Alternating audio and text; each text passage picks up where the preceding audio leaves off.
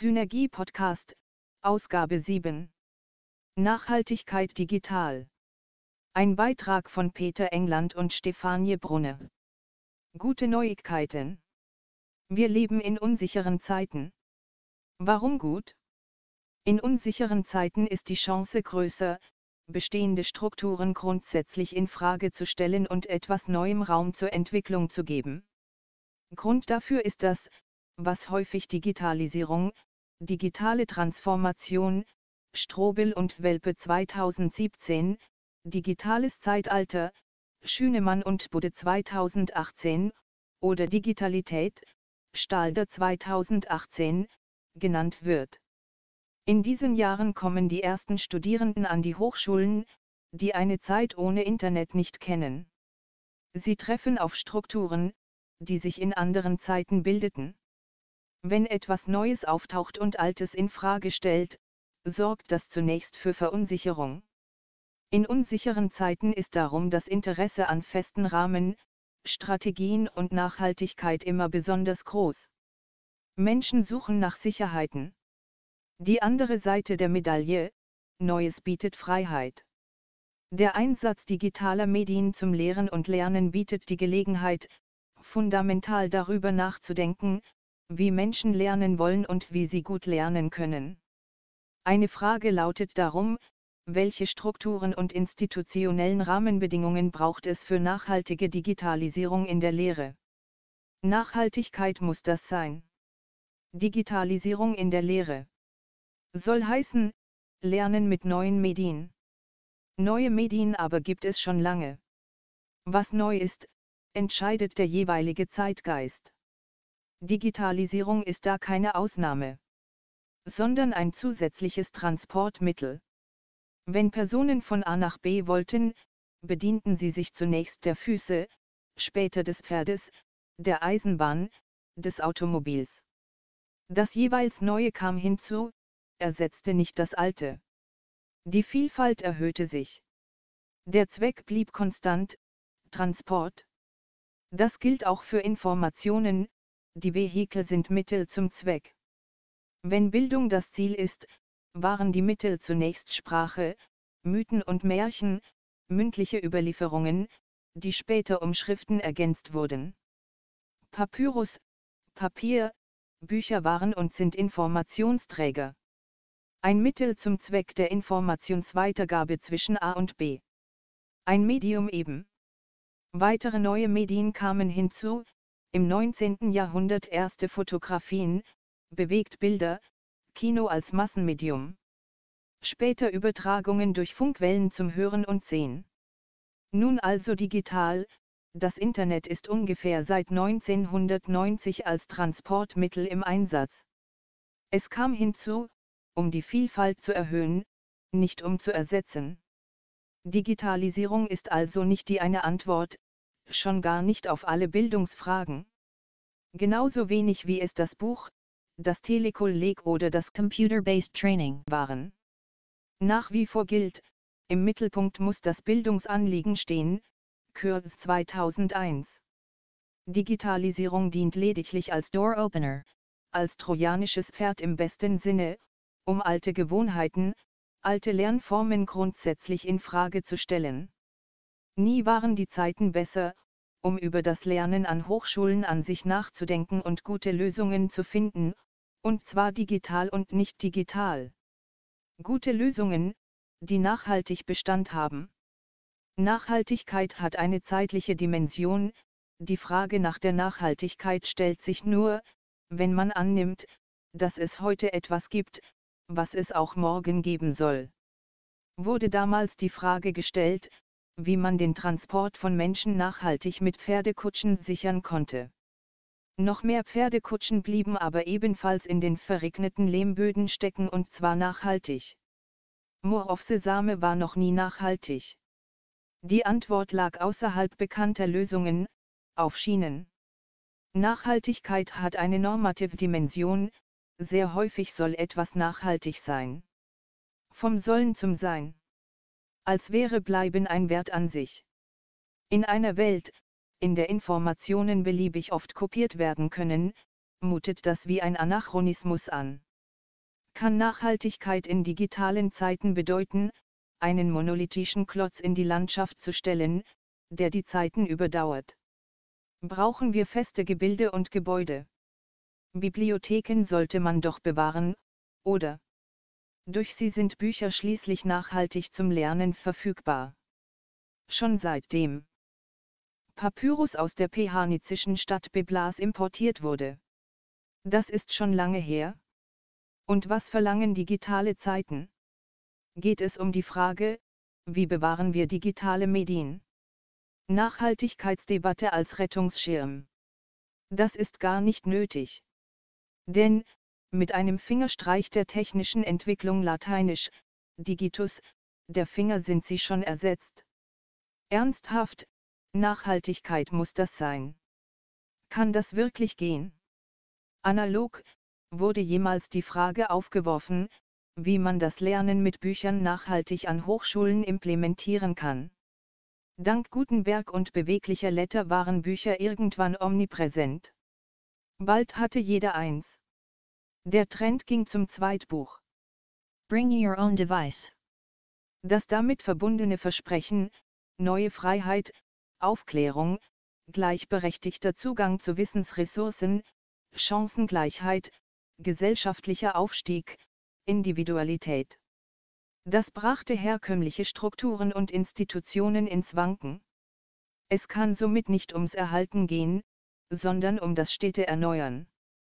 Nachhaltig ist das, was sich weiterentwickelt, beweglich bleibt, sich an sich verändernde Umweltbedingungen anpassen kann. Klingt logisch. Aber allzu häufig wird unter Nachhaltigkeit dann doch wieder etwas sehr Starres verstanden, Verstetigung von Stellen aus Projektmitteln oder nachhaltige Verankerung von bestimmten digitalen Medien.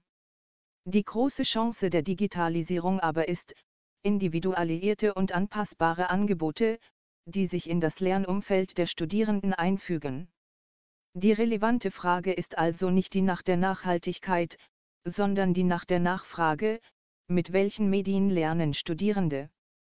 Wie lernen sie damit? Was brauchen sie, um gut lernen zu können? Das ist der Paradigmenwechsel im digitalen Zeitalter. Roll-in statt Roll-out. Sprenger 2018, S37F nicht schauen, welche Tools man im Angebot hat, sondern erkennen, was die Lernenden wollen. Das kann angesichts zunehmend heterogener Studierendenschaft, Stöter 2014, sehr individuell sein. One size fits all funktioniert nicht mehr, zum Beispiel bei E-Prüfungen, Ghetto 2018. Darum, den Menschen und sein Bildungsanliegen in den Mittelpunkt stellen. Nicht die Technologie. Vom Haben zum Sein, Erich Fromm 1976, 1989. Digitalisierung ist keine technische Revolution, sondern eine kulturelle. Form follows function. Technology follows culture. Innovationen setzen sich durch, weil sie für die Nutzenden einen realen Vorteil bringen, beispielsweise Freiheit, Mobilität, Beweglichkeit. Mit der Umwandlung analoger in digitale Daten entstand die zusätzliche Möglichkeit, diese zu verändern. Zentralisierter Transport von Informationen, One-to-Many, ist Industriezeitalter, selbstbestimmt Wissen aneignen ist digitales Zeitalter. Die Möglichkeit individueller Autorenschaft ist eine Folge. Keine starren Strukturen, sondern neue Beweglichkeit. Everyone to many. Innere Beweglichkeit. Wenn Selbstbestimmtheit keine Fähigkeit, sondern eine grundsätzliche Eigenschaft von Lernen ist, Schmidt 2018, dann kann die Antwort nur lauten, lasst sie machen. Schafft einen zuverlässigen Rahmen, ja, aber nachhaltige Digitalisierung in der Lehre braucht dann keine starren Strukturen. Um Bildung im Sinne von maximaler Entwicklungsfähigkeit, Latour 2017, zu ermöglichen, ist der Kern von Nachhaltigkeit dann innere Beweglichkeit. Und genau das tun wir hier jetzt auch, dieser Artikel ist der Rahmen. Nicht mehr und nicht weniger. Keine Wissensvermittlung, keine festen Strukturen, sondern innere Beweglichkeit, ermöglicht durch digitale Medien. Damit diese Ausgabe der Synergie ebenfalls nachhaltig genutzt wird. Schauen Sie mal, was andere darüber denken. Hierzu finden Sie auf Seite 27 einen QR-Code, der zum Synergieblock der Universität Hamburg führt. Innere Beweglichkeit gilt dabei für Medien, Lernräume, Willenbrock 2014, und Menschen gleichermaßen, wir brauchen Lernumgebungen, die dezentral und vielgestaltig von diversen Nutzergruppen kreativ besucht werden können, Lernmodule, die weder an Präsenzzwang noch an zeitliche Auflagen gebunden sind, Inhalte, die von den Lernenden erweitert und vernetzt werden können, mit Menschen, die sich selbst als ständig weiter Lernende begreifen, Lauren Kuhn und Wagner 2018, S47. Wenn Digitalisierungsvorhaben an Hochschulen Erfolg haben sollen, müssen sie wenigstens eines dieser Ziele bedienen. Schaffen Sie Beweglichkeit. Lernräume sind Freiräume. Widerstand ist zwecklos. Ist das schon alles? Müssen wir nicht noch mehr eingreifen, regeln, steuern? Besser nicht. Denn viele digitale Assistenzsysteme, Lernmanagementsysteme, Personal Learning Environment, PLE, und andere scheitern gerade daran, dass sie Lernwege zu stark vorgeben, Grell 2018. Obendrein ein Oxymoron par excellence, man kann Lernwege gar nicht vorgeben, auch nicht digital. Lernen ist ein Weg, der beim Gehen entsteht und Lernende müssen ihn selbst gehen. Sind wir im digitalen Zeitalter schon so weit, dass wir das akzeptieren können? Ein anderer Einwand, warum sollten wir digitale Medien nachhaltig in Studium und Lehre implementieren, wenn noch gar nicht klar ist, ob sie wirklich das Lehren und Lernen besser machen? In der Tat gibt es keine Befunde dazu, Marberger 2016, S38. Aber ernsthaft, wer hat denn angenommen, dass mit dem Einsatz digitaler Medien nun auf einmal die Grundlagen der Didaktik nicht mehr gelten sollten? Natürlich kommt es auch weiterhin darauf an, wie neue und alte Medien eingesetzt werden. Das hängt wesentlich stärker von den beteiligten Personen als von den Medien ab. Pitco 2014, S109. Neu ist aber, Lehrende sind nicht mehr der einzige Bezugspunkt der Informationsweitergabe, Wissen kann auch andernorts erworben werden. Durch das Digitale gibt es viel mehr Freiräume wann und wo mit welchem Medium gelernt wird. Shift from Teaching to Learning, Reinmann 2018. Die Vielfalt am Buffet des Lernens ist gestiegen. Das schmeckt nicht jedem und führt unweigerlich zu Widerständen. Jedoch, Niemand muss die Lehre komplett auf virtuell umstellen. Niemand muss digitale Lehre on top machen, Götz 2018. Irgendwie auch beruhigend. Wir erleben gerade den Wandel vom E-Learning zum Learning. Das E ist nichts Besonderes mehr. Studierende nutzen die digitalen Medien ganz selbstverständlich. Die Frage ist, wofür? Zur Klausurvorbereitung zum Bestehen einer Prüfung. Als Mittel zum Zweck. Also doch nur Scheinfreiheit. Fördert die Nutzung digitaler Medien das Polemielernen, Marx 2019. Luditen aber helfen nicht weiter, Latour 2013. Es ist nicht das Medium, gegen das sich die Kritik richten kann. Oder kommt jemand auf die Idee, den Büchern vorzuwerfen, die Studierenden würden sie zum Auswendiglernen benutzen. Und niemand würde ernsthaft behaupten, Systeme künstlicher Intelligenz würden sich dem individuellen Lerntempo anpassen, Lehrbücher aber nicht, Träger 2013.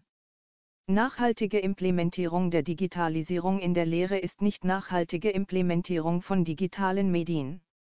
Die Reihenfolge ist entscheidend, Sprenger 2018, S38 erst die Studierenden, dann die Organisation und Mitarbeitenden, dann die Technologie. Nicht andersherum. Dafür braucht es innere Beweglichkeit. Menschen und ihre Bedürfnisse in den Mittelpunkt stellen und deren Bildungsanliegen lösen. Dass wir dies, auch, mit digitalen Medien tun, ist in dieser Zeit schlicht Normalität. It's your digital turn. Zu dieser Normalität im Internet gehört auch, einen gelesenen Artikel kommentieren zu können. Warum solch eine Kommentarfunktion nicht auch für Zeitschriften aus Papier? Darum, hier ist der Link, den Sie verwenden, https a.de pl 6 n 1 Posten Sie Ihre Meinung zum Thema auf dem Blog der Synergie. Sie entscheiden, wie nachhaltig diese Zeitschrift genutzt wird. Epilog Steffi, und was sollen die Leute dann posten? Peter, lass sie einfach machen. Steffi, das halte ich nicht aus. Peter, doch. Weitere Angaben zu diesem Beitrag finden Sie auf Seite 29.